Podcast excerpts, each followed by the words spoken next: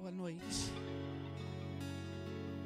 Que o shalom de Deus esteja invadindo o teu coração, a tua mente, o teu espírito nessa noite.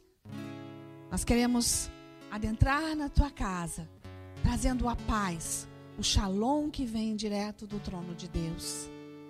Queremos estar abençoando você, não só com louvor, com o tempo que estivemos até agora, mas nós queremos estar abençoando você com uma palavra, com uma direção de Deus. Hoje nós vamos ter uma palavra profética.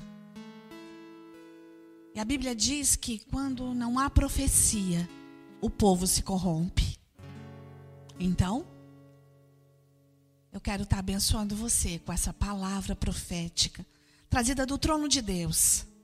Na nação dos montes, nós temos um voto diante de Deus. Os profetas se separam.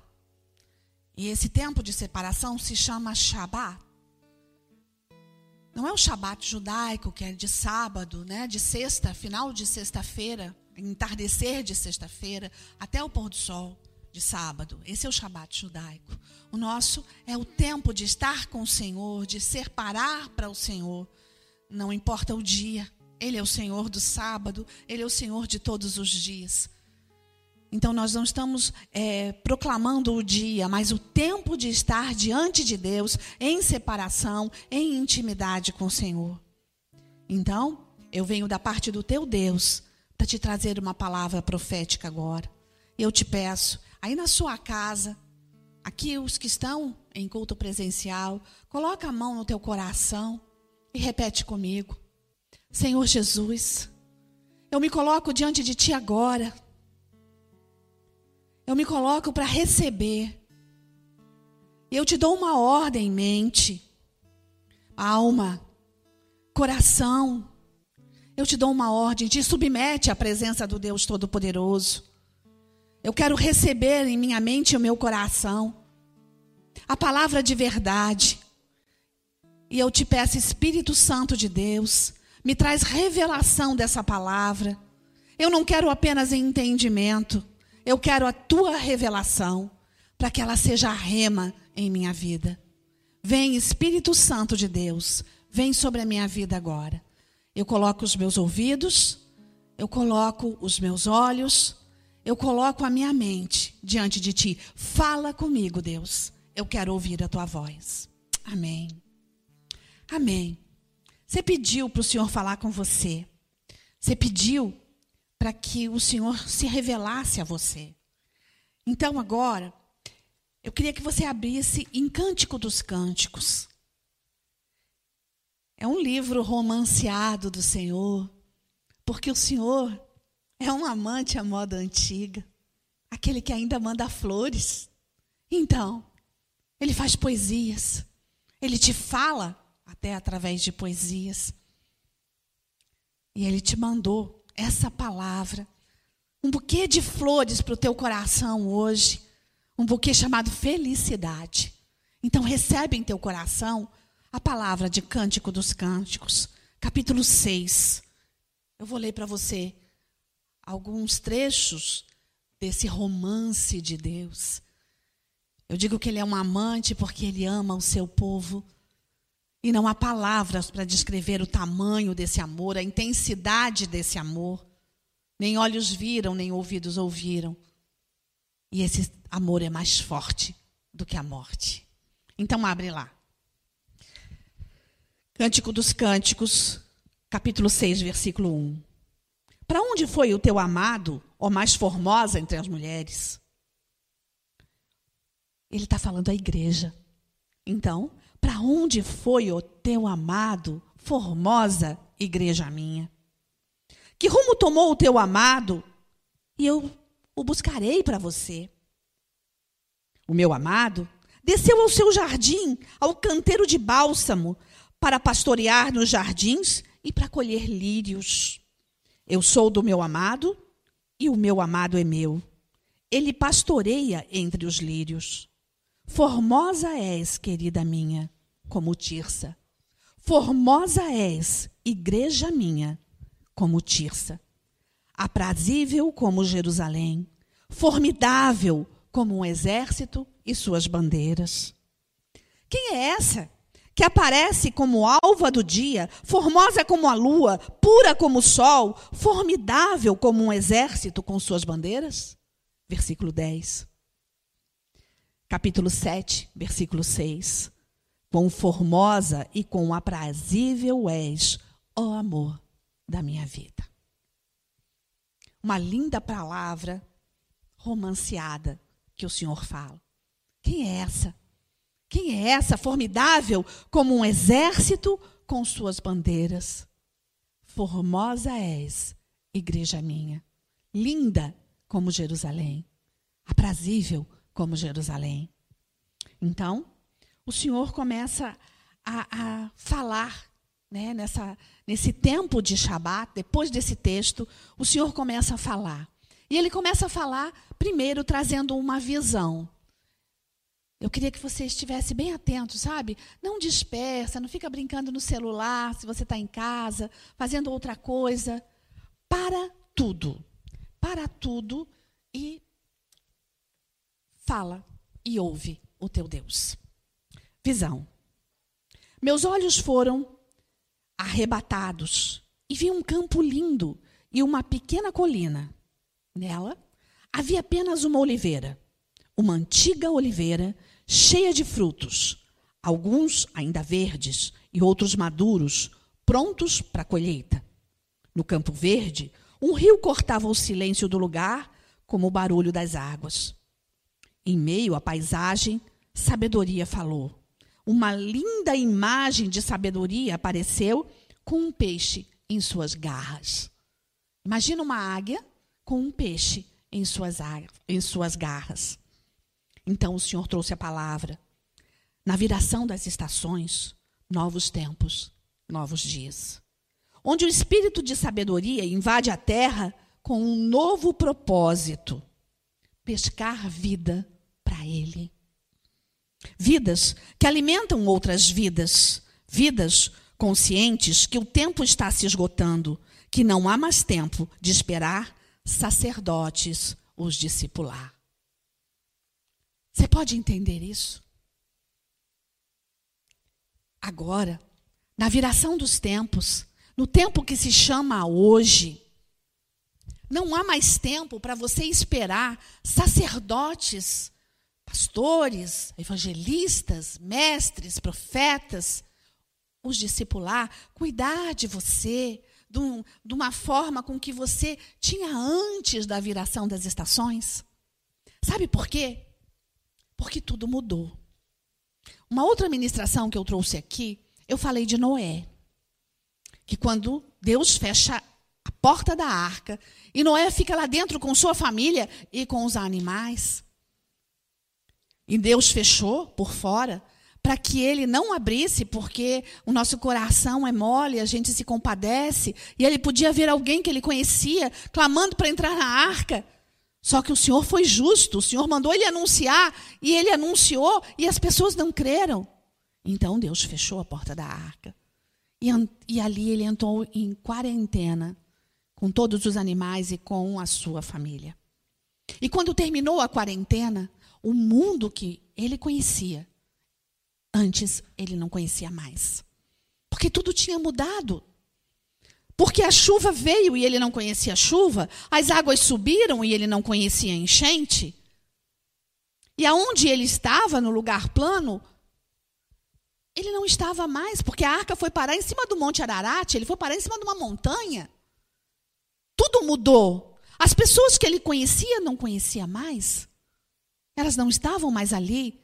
Eu não sei que tipo de construção, de casa ele morava, mas aquelas construções, aquelas casas já não estavam mais ali, as águas tinham levado, tudo tinha mudado e ele teve que se readaptar, se reinventar. E não vai ser diferente conosco. Hoje, na viração dos tempos, aquela visão que nós tínhamos de igreja mudou. E por nove meses nós estamos aqui falando, não mais face a face mas na sua casa, adentrando na sua casa. E as coisas começaram a mudar. Hoje talvez você esteja trabalhando em casa. Você nunca pensou que isso ia acontecer. Você saía todos os dias para ir para o seu trabalho, de repente você começa a trabalhar em casa, na frente de um computador, interagindo com uma máquina. Estudantes estão fazendo a mesma coisa, tendo aulas na frente de um computador, interagindo com uma máquina. E eu não sei como é que vai ficar num curso de medicina, porque eu consigo entender um curso de administração, um curso de economia, você ter aulas na frente de um computador. Mas como que se estuda a anatomia num computador? Sem ter que pegar no paciente? Sabe? A aula prática, como que se estuda isso? Que tipo de médico nós vamos ter no futuro? Que tipo de engenheiros nós vamos ter no futuro? Que não estão no campo lá, medindo as porções de cimento, de concreto, de ferro?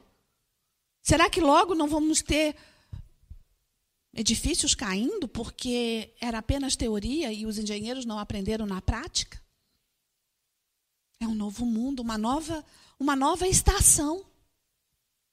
Alunos, eu consigo entender um, um estudante universitário na frente de um computador tendo aulas. Ele é adulto.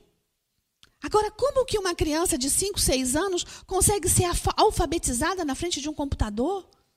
Pensa o quão difícil é para essa criança entender e o quão difícil é para o professor.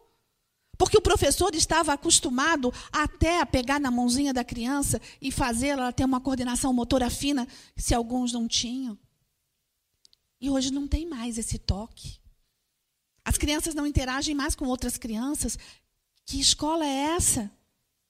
Eu sou de uma geração que nos anos 80 foi encerrado nessa nação um país de analfabetos, porque se criou o Mobral. No final de 70, 80, foi feito o Mobral, era alfabetização de adultos. Eu cheguei a trabalhar no Mobral, alfabetizando pessoas que não tinham acesso à escola na época que era a época delas estudarem. Então, tinha alunos de 40 anos sendo alfabetizados.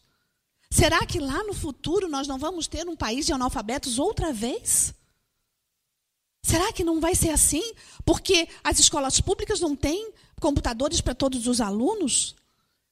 Muitos dos alunos não têm computadores em casa. E por causa do dos trabalhos né, que estão tendo perdidos, quanta gente perdeu o emprego? Daqui a pouco, essas pessoas tiveram que vender computadores para comprar comida. Então, a viração dos tempos. Não há mais tempo. E não há mais tempo, igreja. Não há mais tempo para você ficar sentado nos bancos, esperando que sacerdotes venham te alimentar. A imagem da águia com o peixe quer dizer: olha, é hora de alimentar outros. Chegou o tempo, estamos vivendo o início do fim. Então chegou o tempo de eu me levantar e repartir aquilo que eu recebi até agora. E o que eu tenho é infinitamente maior do que o mundo tem. Eu tenho Jesus, eu tenho a salvação. O mundo não tem isso. E a criação está sedenta pela glória de Deus, pela graça de Deus. E sabedoria continua. É, sempre em Shabá eu tenho que ler. É, se você nunca viu, ouviu um Shabá, é, eu preciso ler para ser fiel a cada palavra que Deus falou para não ser negligente apenas ministrando. Eu posso esquecer alguma coisa. Então, voltamos ao que Deus falou. É hora da multiplicação de pães e peixes. Que o tempo de, é, é tempo de sair das quatro paredes dos templos e ir além dos vitrais. Porque ele está voltando. E importa que todo joelho se dobre e toda língua confesse que Jesus Cristo é o Senhor. Desperta, desperta. Esse é o dia. Esse é o dia. Desperta igreja. Todo joelho se dobrará e toda língua confessará que Jesus Cristo é o Senhor. Essa é a hora do Senhor me usar para que isso aconteça. Não é mais hora de eu discutir teologia. Não é hora de eu, de eu ficar questionando doutrinas. Cada igreja tem a sua visão, tem a sua doutrina. E se você está em uma delas, submeta-se à visão, à doutrina que o seu pastor está ensinando. Porque o que menos importa é a doutrina. O que mais importa é a palavra do Deus vivo, a palavra toda poderosa, a palavra de Deus. E ela é viva e eficaz. Ela é verdade. A verdade liberta. Vamos continuar na verdade de Deus. Ninguém tem mais capacidade, nenhuma criatura tem mais capacidade de agradar a Deus do que você. Você pode entender isso? Que o Senhor escolheu a mim e você para agradar o coração dele e que nem os anjos, que são criaturas, conseguem tanto agradar o coração de Deus? E olha que eles estão diante do trono o tempo todo e nós cantamos: o que é que os anjos veem que os fazem se prostrar? Eles veem a glória. E ainda assim, eles não têm toda a capacidade de agradar o coração de Deus como nós temos, porque eles são criaturas e eles não são filhos. Eu e você, que aceitamos esse Deus, somos chamados de filhos, filhos amados do Pai.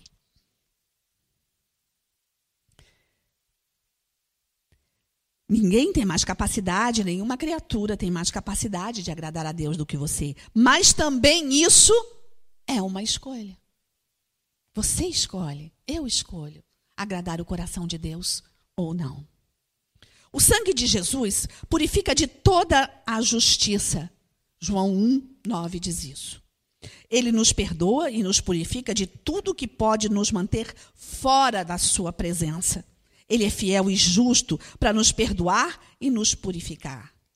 Fiel quer dizer todas as vezes, sempre. Justo quer dizer, ele será sempre fiel à promessa da aliança. Você tem uma promessa com ele? Uma promessa que ele te deu?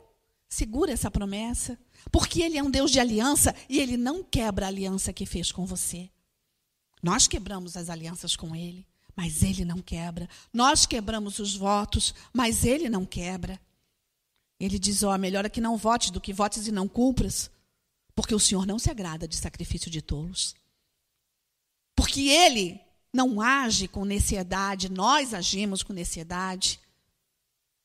Então, ele é fiel e justo para cumprir toda a promessa, toda a palavra. E só você pode crer nisso ou não.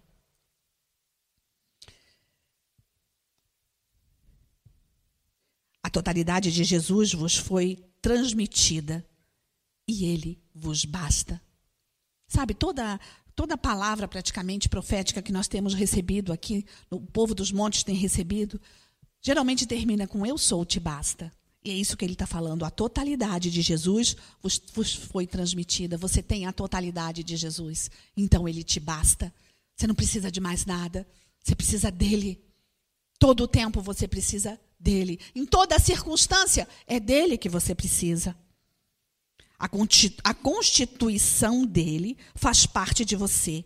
A graça é o revestimento de, do poder de Deus.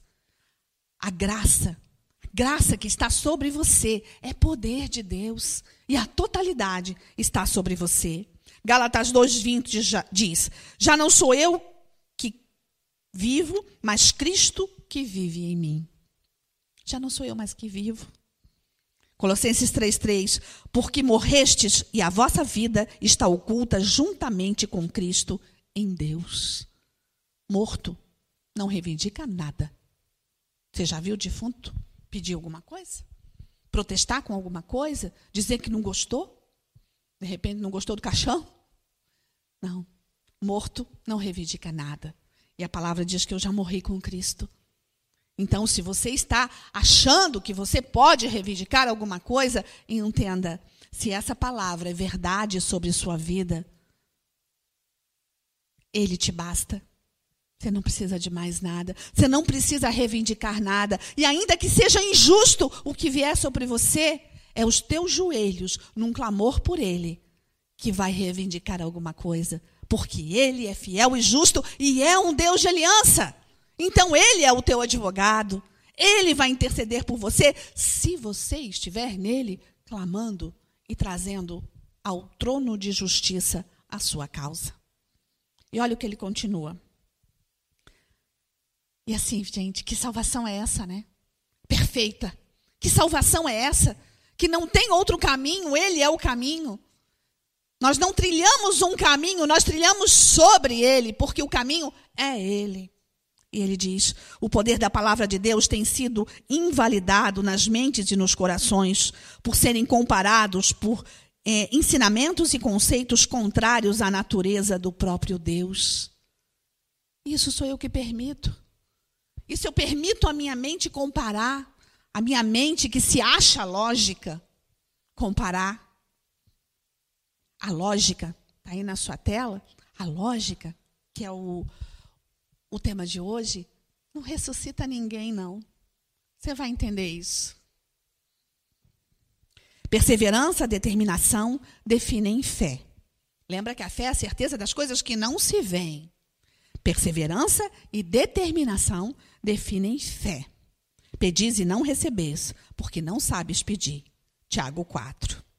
Ele está falando em pedir com fé determinada e perseverante.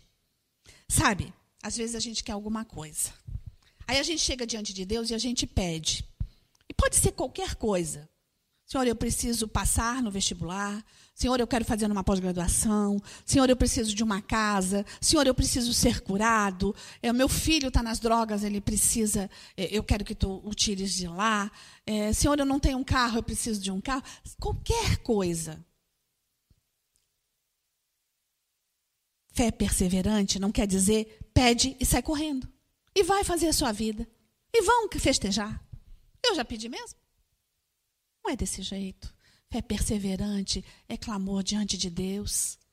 Sabe? Às vezes as pessoas chegam para os pastores e pedem: Eu queria que você orasse por isso, pastor. Aí a gente leva no altar, a gente vai lá, ora. Pastor, olha, vai acontecer em 20 dias. Aí a gente fica 20 dias orando. Mas a pessoa mesmo não orou. Ela pediu para outro orar. Deu de você ser ministrado apenas por sacerdotes. Esse não é mais o tempo, é a viração dos tempos. É você perseverar na sua oração e diante de Deus, dizendo: Senhor, eu preciso. Perseverante até que aconteça. Perseverança quero.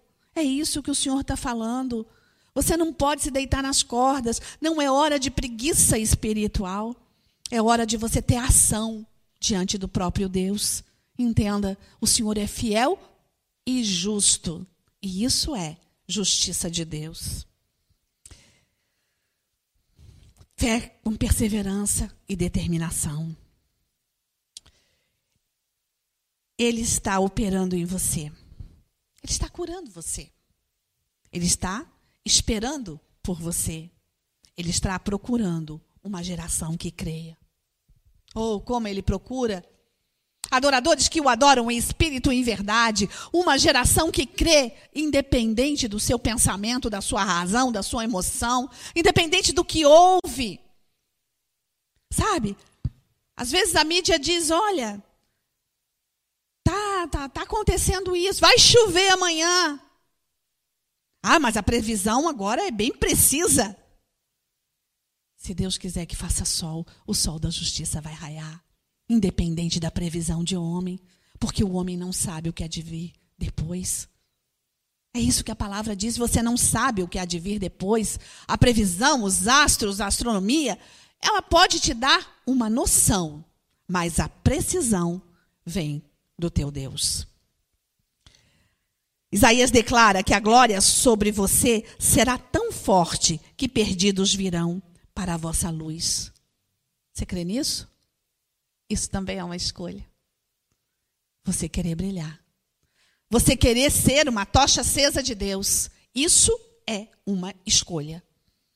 Você pode ser uma tocha apagada e é uma escolha sua. E você não vai perder a salvação por isso.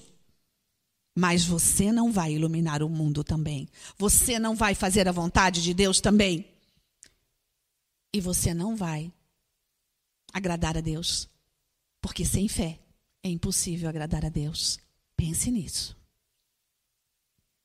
Isaías 60 diz o seguinte: haverá uma grande colheita de alma. Eu não vou ler o texto todo, mas você pode ir lá, 60 de 1 a 5, e vai falar de uma grande colheita. A glória do Senhor nasce sobre você. A glória do Senhor está se levantando dentro de você. Uma extraordinária geração que crê. Faça você parte dessa geração e isso é determinação. Ninguém pode dizer você vai fazer parte disso. Eu posso dizer, eu farei parte disso. Porque eu sei em quem tenho crido e sei também que Ele é poderoso para fazer o que eu penso o que a minha lógica vai e infinitamente mais do que eu posso imaginar. Você pode entender isso? A minha fé tem que ser perseverante e tem que ser uma fé de ação. Eu já falei aqui em outras ministrações que o problema do morno é que ele olha para o frio e ele acha que está quente. Mas ele não está quente, não. Ele está morno. Quente é quente. Quente é incandescente. Quente é luz. E a palavra diz que sende quentes ou frios, mas não mornos, porque se for morno, o Senhor vai vomitar da sua boca. Porque o frio não conhece a graça, não conhece a glória, não conhece a verdade. Então ele está pronto para conhecer e você deve falar. O quente está incendiando a terra e o morno está pronto para ser vomitado. Isso também é uma escolha. Você entende que essa fé extraordinária não pode ser detida, vencida ou derrotada? Você consegue entender isso? Que esse tipo de fé não vai ser vencida? Que não pode ser detida, vencida ou derrotada por ninguém e nem mesmo por você? Você não tem esse direito? Olha, que palavra forte! Eu não tenho direito, porque o Espírito Santo escolheu habitar na minha vida. Eu sou o tabernáculo do Espírito Santo. Então eu não tenho direito de abafar a fé que o Espírito colocou sobre mim. E o Senhor está falando de fé extraordinária. Abre o teu coração para essa fé. Não te acomoda, sabe? Ah, uma fé do tamanho de um grão de mostarda pode dizer para uma montanha: sai dali e vai para o mar é verdade. Isso é verdade do tamanho de um grão de mostarda. Se a tua fé não é do tamanho do grão de mostarda, e você não está movendo nada, filho, é porque ela é menor que um grão de mostarda. Pensa que um grão de mostarda é muito pequeno. E o Senhor diz: olha, uma fé do tamanho do grão de mostarda, diz para a montanha, vai para o mar, para a montanha do teu filho que está nas drogas, para a montanha do teu casamento que está ruim, para a montanha das tuas finanças que estão derrotadas, da tua falência, diz para essa montanha ir para o mar, porque eu sou sobre você e eu sou te basta. Essa palavra destrona as trevas. Uma fé do tamanho de um grão de mostarda. Procura lá no Google tamanho de um grão de mostarda, que você vai ver quanto, o quanto é pequeno. Pega essa imagem para você. A glória do Senhor continua nascendo sobre você. Você entende que você precisa dessa fé extraordinária? Que ninguém tem direito, nem você, de jogar essa fé fora? Jesus disse: Eu dei a vocês poder para você vencer a força do inimigo. E ele disse: Nada vos causará dano. Ou seja, você é igreja. E a igreja foi dado autoridade. E você tem autoridade sobre as trevas. E não só para você orar com outras pessoas, mas sobre a sua vida. Declarar a palavra de verdade sobre você. Porque eu sou, te basta. Não olhe para você, para sua capacidade. Olhe para Ele. Foque nele, na capacidade dele, no poder dele. Porque ele habita em você. Não há limites para vivermos a plenitude dele. Não há limites. Não há. Oro para que Deus, que dá esperança, os abençoe na felicidade e paz completa por, por causa de sua fé e que o poder do Espírito Santo os encha de esperança. Romanos 15, 13. Oro para que o Deus que dá esperança os abençoe com felicidade. Nós começamos esse culto falando do shalom de Deus, da paz de Deus e do buquê de felicidade que Ele está te entregando. Recebe, recebe. A fé dá substância às coisas que não se esperam. E o medo, substância às preocupações. Olha só. A fé dá, dá, dá substância ao que não se vê. Eu não estou vendo, mas por fé eu trago à existência o que não existe. Isso é fé. Mas a gente não pensa no outro lado. O medo dá substância às preocupações. Sabe como? Eu estou tão preocupado com aquela situação. Já pensou se isso acontece? Não vai acontecer, claro que vai acontecer, porque está tudo certo para que isso aconteça. Então, a fé dá substância ao medo e à, à preocupação. Aí Jó responde assim. Jó 3,25 diz assim: O que eu temia veio sobre mim, e o que eu receava me aconteceu. Sim, eu trouxe existência à palavra maldita. Assim como eu posso trazer a existência a palavra de fé sobre a minha vida, eu posso trazer a existência a bênção de Deus, eu também posso trazer a existência o medo. Pelo medo, a aprovação, a, a preocupação, pelo medo, o mal sobre mim. Entenda, a minha boca profere palavras que trazem, dão substância à palavra. Ela profere profecias malditas também. E isso é uma profecia maldita. Sabe? A criança está em cima do muro e você não diz assim, filho, vem para cá, desce daí, aí é perigoso. É, você, é, é tão perigoso, é alto. Pode acontecer de você cair. Não, a gente diz assim, sai daí porque você vai cair. Puf, caiu. Eu trouxe a existência, a maldição sobre o meu próprio filho. A palavra tem poder. E é isso que Deus está falando. A palavra tem poder. Traga à existência a fé. Traga à existência a bênção. Traga à existência a porção de Deus, não a porção das trevas. E ele continua: A palavra de Deus é viva e eficaz, mais cortante que uma espada de dois gumes. Destrua o pensamento que se exalta acima da palavra de Deus. Meu filho, eu quero te abençoar. Vem para cá. Vamos brincar junto. Não, sai daí porque você vai cair. Caiu. Você está entendendo? Muda a ação do teu pensamento, muda a ação das tuas palavras, traga à existência o que não existe através da palavra de Deus, que é viva e eficaz e mais cortante do que espada de dois gumes. Satanás, você não vai derrubar o meu filho, eu vou tirar, porque eu sou pai, porque eu sou mãe, e ele vai sair dali nos meus braços. Não nos teus, Satanás. Isso é autoridade delegada à igreja de Deus. Exerça a autoridade. Isso é bênção, é presente de Deus para a sua vida. Isso é ensinamento.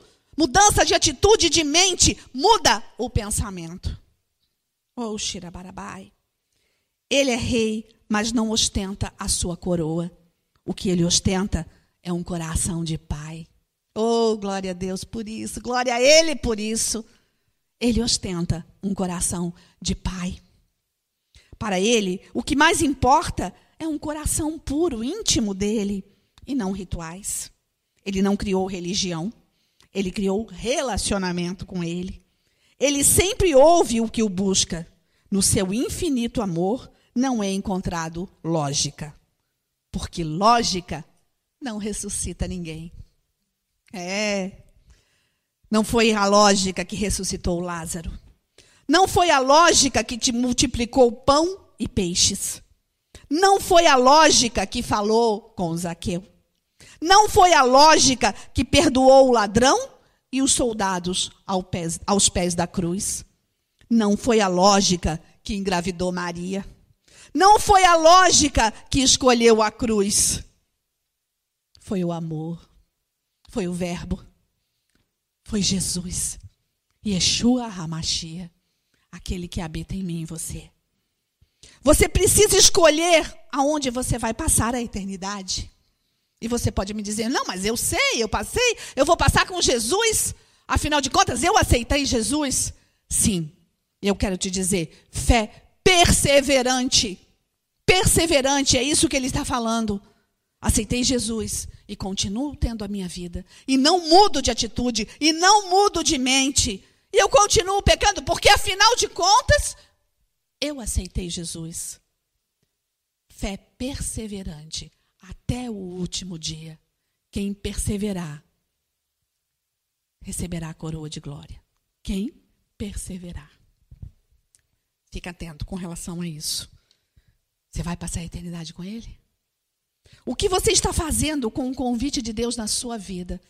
Daquele dia que você disse sim para Ele. Você está sendo fiel? A lógica sempre será envergonhada diante de uma manjedora, de uma cruz ou de um túmulo vazio. Diga isso para sua razão. Sabe? Quando a sua razão vier contra a palavra de Deus, apresenta a foto do túmulo vazio, porque ele vive. Apresenta a foto da manjedora, porque isso é Natal. Sim. Estamos na época, né? No mês do Natal, hoje é dia primeiro. Chegando, chegando o Natal. Não é um Papai Noel, ele é só o palhaço do Natal. É a manjedora, é Jesus, é o Verbo que se fez carne e habitou entre nós, cheio de graça e de verdade. E se isso não tivesse acontecido, não existiria Natal. Preste atenção nisso. Preste atenção no que você está vivendo. Se é a essência de Deus ou se é a sua razão. Apresenta a foto da manjedoura, apresenta a imagem do túmulo vazio, da cruz, do madeiro vazio, porque ele não está preso em madeiro. Apresenta para a sua lógica, para a sua razão, ou para a lógica e para a razão de qualquer um que vier discutir a palavra com você. Não existe lógica para a manjedoura, para a cruz e para o túmulo vazio. Então eu voltei à visão. Lembra da visão? Da colina? Pois é, da oliveira. Então, voltei à visão da oliveira carregada de frutos verdes e maduros. O Senhor vos abrirá os olhos do entendimento para a sua palavra e de seus propósitos com uma profundidade além da imaginação. O espírito de revelação será derramada como nunca antes, mas isso será também acompanhado de tempos de secura e tribulação. Nada será como antes, nada voltará como era antes. A história de Noé. Vai haver uma grande colheita? Sim. Mas também vai ser acompanhado com tribulação, com tempos de secura. E esses tempos de secura nós já estamos vivendo.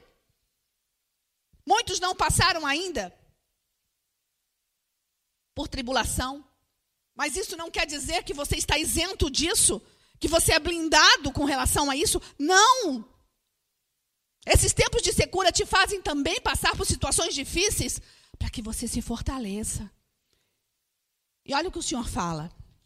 O manto dos santos dos últimos tempos serão ajuntados. Mantos proféticos, mantos de cura, de libertação, de oração, de clamor, de adoração, de palavra, ensino, revelação, línguas estranhas, evangelismos. Esses mantos serão unidos em um só propósito, a volta do rei. Sabe, o meu ministério, uf, passou. A minha igreja, a mega igreja, Hoje nós estamos aqui num só propósito, um só Deus, um só batismo, um só Deus sobre todos. Uma única visão. O rei está voltando. Esse é o meu chamado. Proclamar o evangelho do reino aonde eu for. Esse é o meu e o seu chamado. Não é o meu porque eu sou pastor, é o meu porque eu sou filho. Essa é a herança de paternidade. Proclamar o evangelho do reino aonde eu for. Oxi. Voltei à visão. Olhei para a oliveira e ela estava carregada de frutos. Sabedoria então falou. A colheita iniciou. Observe bem Colha apenas os frutos maduros, não colha com pressa. Não danifique os frutos verdes, esperem que amadureçam. Ouviu o barulho das águas do rio? ali perto, correntes de águas passarão por vocês e aumentarão o fluxo de glória. Oh, glória a Deus, nós queremos essa água, nós queremos essa glória. Sim, claro que nós queremos. Mas o Senhor está dizendo: olha, a colheita já começou, observe os frutos maduros e colha esses. Não arranque os frutos verdes. Sabe o que, que ele está falando? Maturidade. Não é mais hora de eu ficar ressentido com meu irmão. Afinal de contas, ele me ofendeu. Não era, ele olhou para mim torto. Não era desse jeito. Afinal de contas, ele é um imaturo, por isso ele falou assim. E eu sou madura. Pois é, querido, quem tem que estar tá na colheita é você. Espere ele amadurecer. Seja você maduro diante de Deus. Não queira colher o fruto antes do amadurecimento. E às vezes você se orgulha por, pelo tanto que você passou, pelo tempo que você tem diante do Senhor. Pois é, isso é orgulho. Isso mesmo, orgulho. Espere o fruto verde amadurecer. Não se ofenda com o fruto verde. Ame o fruto verde. E o Senhor continua. A glória de tudo que eu via era indescritível. Não há limites para a glória que virá. Mas haverá limites para a tribulação que virá. Oh, glória a Deus por isso! Não há limites para a glória que virá, mas para a tribulação sim. E a natureza anseia pela glória de Deus. E o Senhor quer que eu tenha autoridade para dizer basta. E a tribulação bastar. Você está entendendo? E isso vai ser na intimidade com Ele, no joelho. À medida que eu estou com Ele, eu me revisto de autoridade, porque nele há poder. Você lembra da, da, da, da mulher com o fluxo de sangue? Quando ela toca nas vestes de Jesus, ela estava sangrando, ela estava fraca, ela não tinha condição de enfrentar uma multidão, mas ela foi, ela enfrentou, ela teve ação de fé, porque ela disse: se eu tocar na barra da veste dele, eu vou ter cura. E quando ela tocou, ele disse: alguém me tocou? E os discípulos, meu Deus, está todo mundo te tocando, está um aperto só aqui, Jesus. E ele disse: Não, alguém me tocou, porque de mim saiu poder. Poder, é isso que ele está falando aqui. Poder, você tem autoridade e ele tem o poder. E é quando você exerce autoridade pela sua palavra e você diz basta, estando nele, tudo vai se resolver. Tudo vai se resolver. Porque a fé traz existência o que não existe. Isso é palavra, isso é promessa. Então haverá limites para a tribulação que virá. Assim como a natureza anseia pela sua glória, a tribulação teme o basta de Deus, porque por isso acelera tanto, com tanta intensidade, a opressão sobre a terra e sobre você. Sabe? As trevas se levantam, o inferno se levanta contra você, porque ela sabe da sua autoridade, que não sabe você. Quem não toma posse é você. Ela sabe que basta você dizer basta, que tem que bastar. Mas a gente não faz isso. Nos tesouros espirituais haverá novidade de vida. O Senhor tem vinho novo para servir, mas ele não desprezará o vinho maduro, ele servirá o novo e o velho. Ambos são importantes. Oh! Tudo que você aprendeu até aqui, tudo que você viveu como igreja até aqui, em todo o tempo você pode ter 30, 40 anos de reino. Eu tenho 50. Eu me converti, na verdade, aos sete anos de idade. Quando eu quis Jesus, eu tinha sete anos. Eu não tinha muito, muito entendimento, tinha lógica, tinha razão. Eu queria, só bastava para mim, eu queria. Eu estou com 57.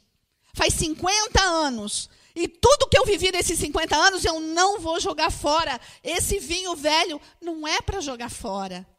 Mas eu quero a novidade de vida do Senhor, eu quero o vinho novo, eu quero o renovo, eu quero a restauração. E muitas vezes a restauração precisa ser restaurada.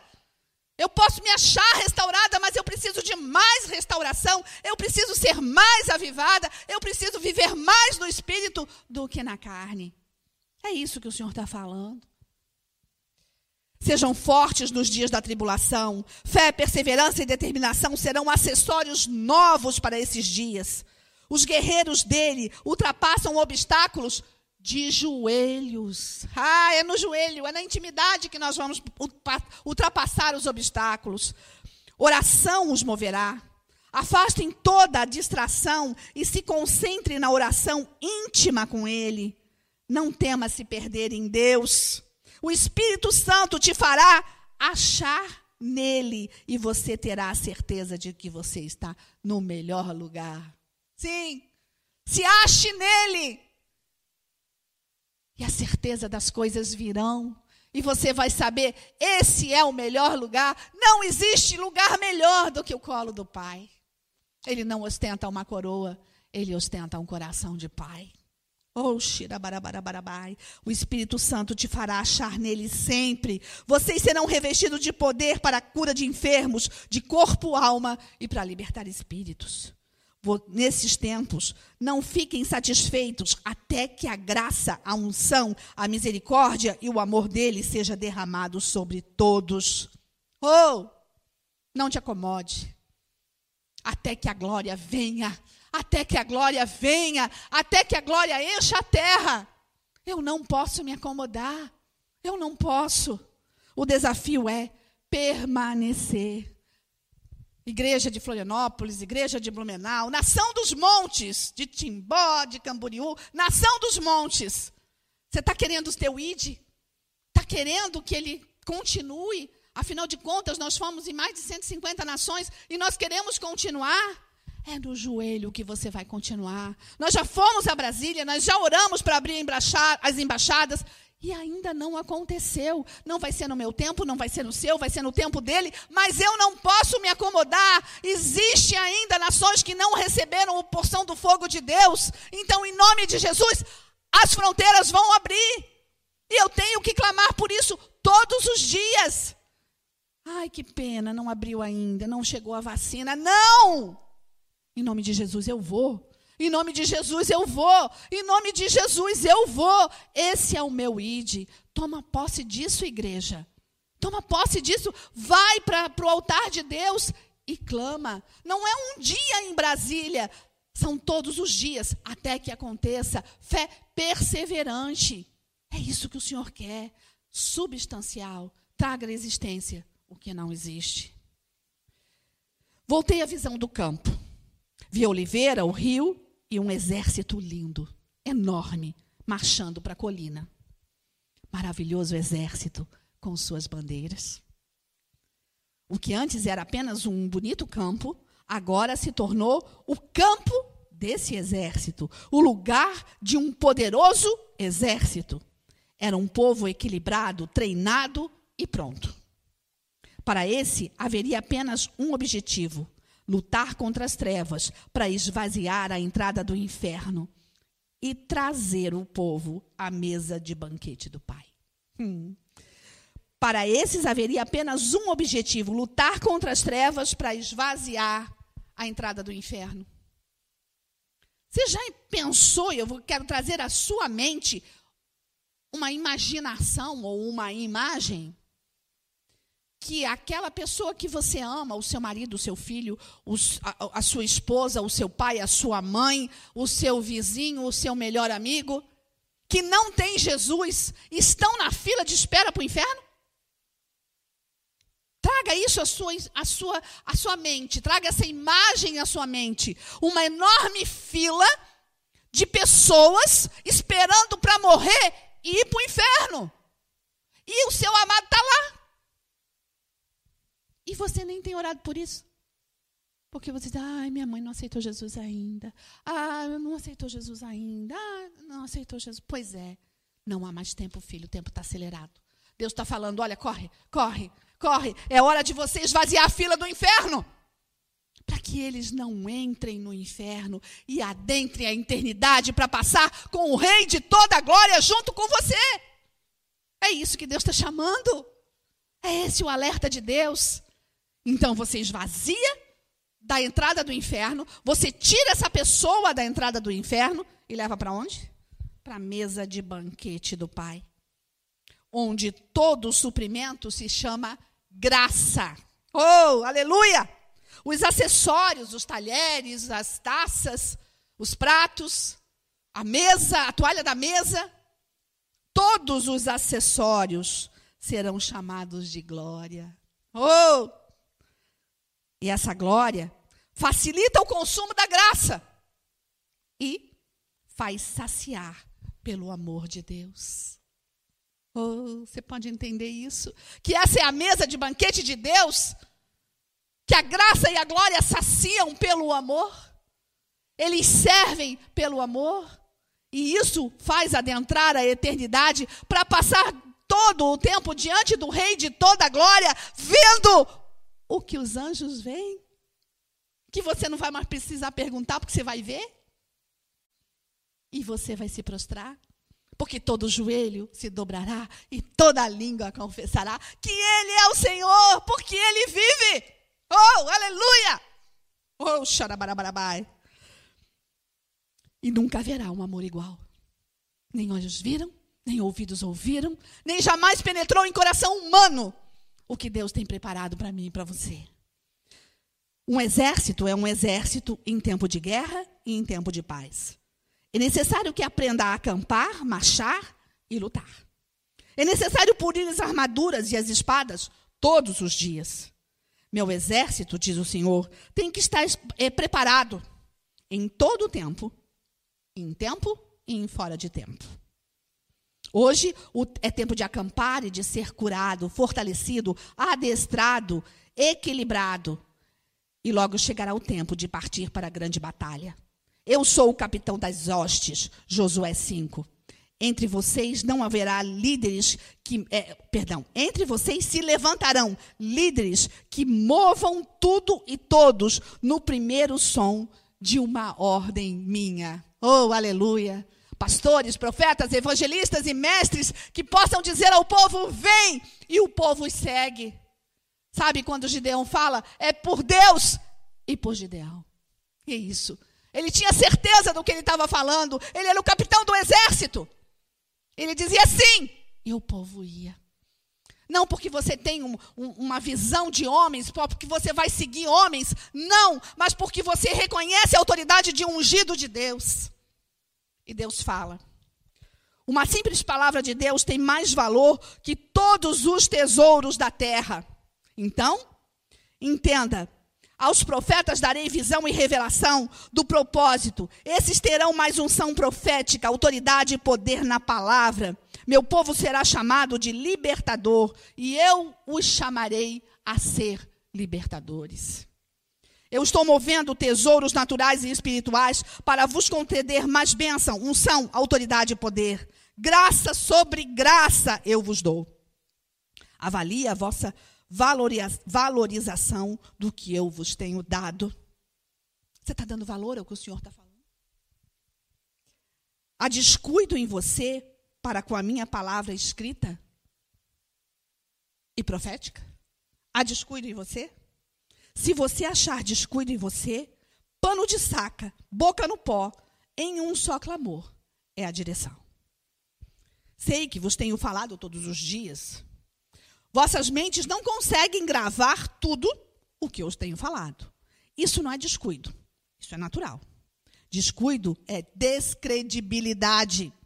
Arrependimento é a porta para o propósito pelo qual eu os chamei. E eu os chamei para amar. Ame, ame o meu povo, ame os perdidos. O meu maná, a palavra, o alimento, é leve como orvalho, é fácil de ser pisoteado seja leve e brando de coração para colhê-lo. Não leia de qualquer maneira, em qualquer situação. Leia querendo saber, leia querendo entender, leia querendo a revelação do Espírito. Beba da palavra profética de Deus. Entenda, não na sua mente, não apenas no seu coração, mas no seu espírito. Tenha zelo para conhecê-lo. Eu vos dou maná fresco todos os dias acolham a profecia e o profeta. O ministério profético destrona a obra das trevas. Então, os olhos do inferno estão sobre eles. A vossa intercessão os colocará de pé todos os dias. A autoridade da graça. Você tem orado pelos seus pastores, pelos seus profetas, pelos ungidos de Deus que são autoridade sobre você? Entenda, as trevas estão querendo matá-los, querendo destruir a vida deles, de cada um deles, ou de cada um de nós. para que a palavra de verdade não chegue ao seu coração. A autoridade na graça. À medida que você ora, que você intercede, você levanta esses líderes. A quem muito é dado, muito lhe é cobrado. Os que muito recebem são os que são chamados a andar em maior autoridade. Sejam humildes. Em autoridade, os humildes não podem ser constrangidos e nem se ofenderem. Oh, preste atenção nisso.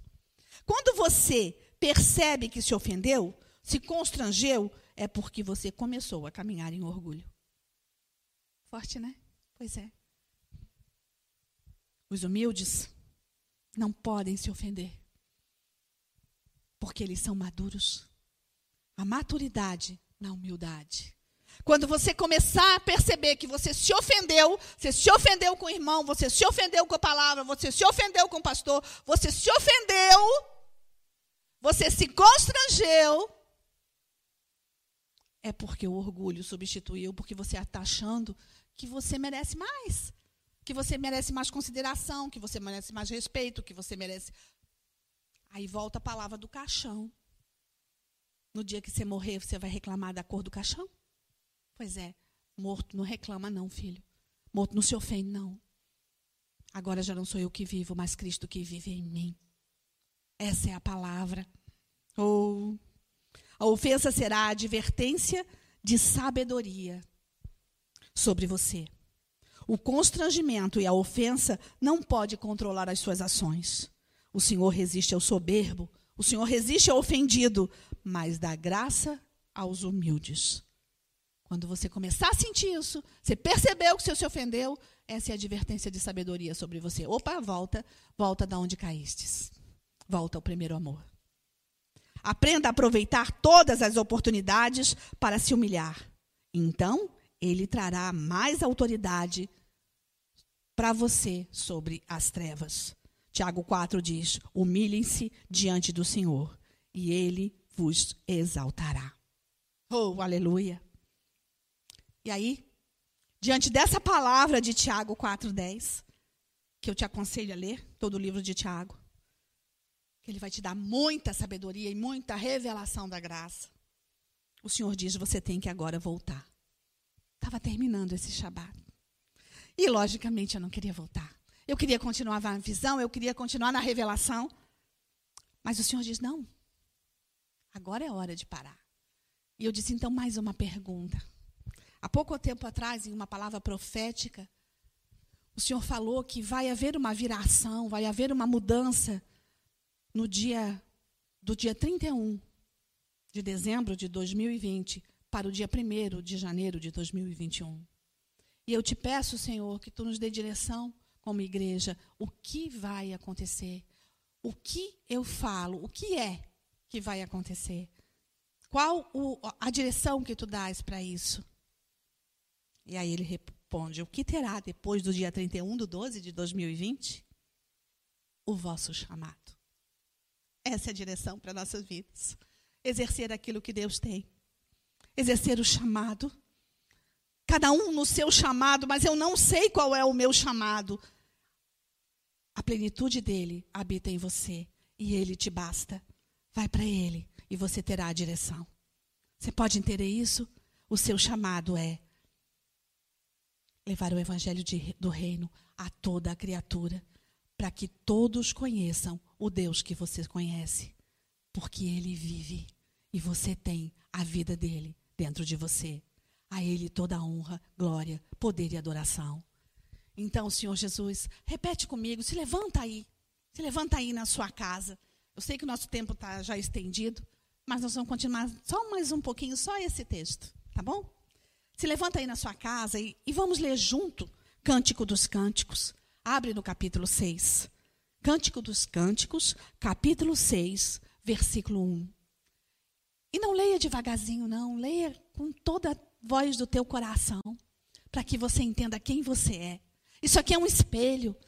Esse texto é um espelho, é a visão de Deus, é os olhos de Deus sobre você, igreja. Para onde foi o teu amado? Repete comigo. Para onde foi o teu amado? Ó mais formosa entre as mulheres. Para onde foi o teu amado? Ó oh, igreja minha, que rumo tomou o teu amado? Me diga e eu o buscarei para você. O meu amado desceu ao seu jardim, aos celeiros de bálsamo, para pastorear nos jardins e para colher os lírios. Eu sou do meu amado e o meu amado é meu. Eu sou do meu amado e o meu amado é meu. Ele pastoreia entre os lírios. Formosa és, querida minha. Formosa eu sou para ele. Formosa és, igreja minha, como Tirsa, aprazível como Jerusalém, formidável como um exército com suas bandeiras. Oh! Ora comigo agora, Espírito Santo de Deus, nós queremos declarar o teu senhorio sobre as nossas vidas. Nós somos o teu exército. Conta conosco, Senhor. Nós somos a tua igreja, a tua noiva amada, formosa, maravilhosa, como um exército e suas bandeiras. E as bandeiras levam o teu nome. E nós vamos pela terra proclamando o evangelho do reino. Não vai ser pandemia que vai nos parar. Não vai ser situação alguma circunstância alguma que vai nos parar, porque os nossos pés vão levar o evangelho do reino, porque eles são formosos para ti, porque nós somos formosos aos teus olhos, formidáveis como um exército com suas bandeiras. Conta com o teu exército, Senhor. Eu sou o teu exército e tu me bastas, ó Rei da glória. Oh Espírito de Deus, vem sobre as nossas vidas, vem sobre a vida de cada um que está vendo essa transmissão agora. Adentra nas casas, que os teus anjos entrem nas casas e que se levante em cada casa uma igreja e que seja um exército, uma igreja linda, formosa como Jerusalém, maravilhosa com o exército e suas bandeiras, para que possam expressar o teu nome aonde for. Oh Espírito de Deus, completa a obra começada, completa a obra dessa palavra desse Shabat. E se você não conhece esse Deus e você quer fazer parte desse exército, coloca a mão no teu coração agora e diz: Eu, eu quero receber agora o Deus de toda a glória. Eu quero te receber, Jesus, em minha vida. Eu quero que tu entres e seios comigo e eu saio agora Tu tens autoridade sobre mim e eu saio agora das filas do inferno. Eu não vou entrar no inferno. Eu decido, eu escolho passar a eternidade contigo. Entra na minha vida, sejas tu o Senhor da minha vida. Amém? Se você creu, você trará à existência o que antes não existia. Hoje você faz parte do exército de Deus. Se você creu, assim será, porque eu sou o diz. Beijo no coração. Que o shalom de Deus adentre a tua casa. Fica com ele agora.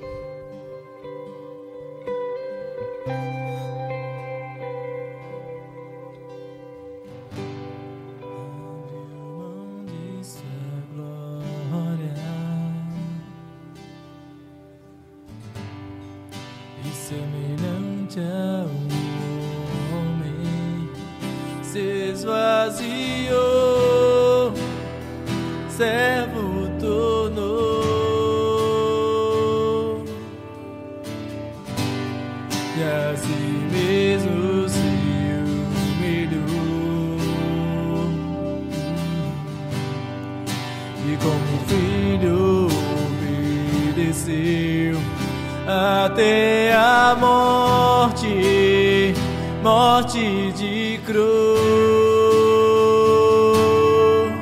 Mas o grande Deus, o nosso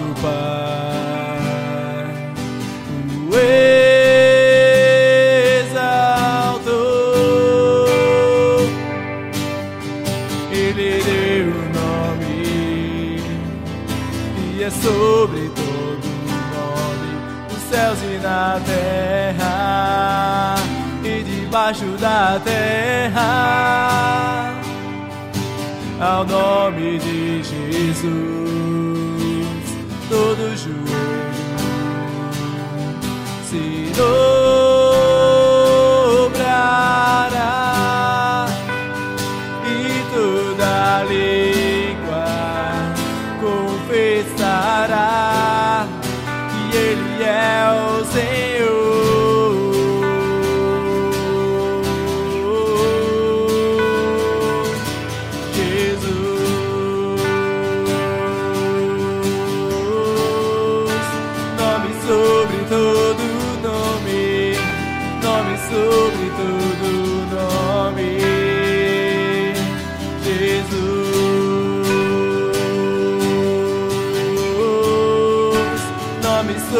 Todo nome, nome sobre todo nome.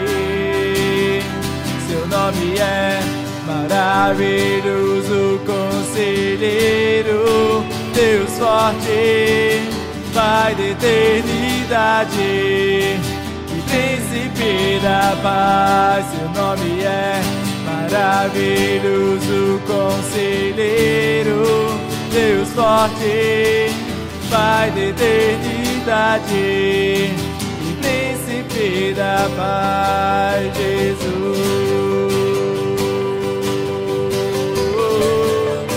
Nome sobre todo nome, nome sobre todo nome.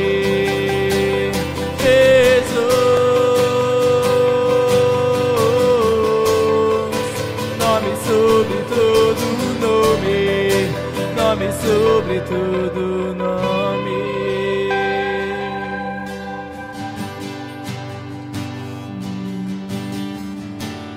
Obrigado, Jesus, por essa palavra, Senhor. Obrigado, Senhor, por esse tempo, Senhor, que estivemos contigo, Pai, ouvindo, Senhor, mais e mais de. Deus, esses ensinamentos. Obrigado, Deus. Obrigado por esse tempo, Senhor, entregamos em Tuas mãos. Possa mesmo, Pai, continuar conosco, Deus, no restante dessa noite, Pai, durante essa semana, Deus, em nome de Jesus. Nos tenha mesmo, Pai, em Tuas mãos. Nos guarda, Deus, e nos guia, Senhor, pelas veredas da justiça, Pai, por amor do Teu nome, Senhor, em nome de Jesus.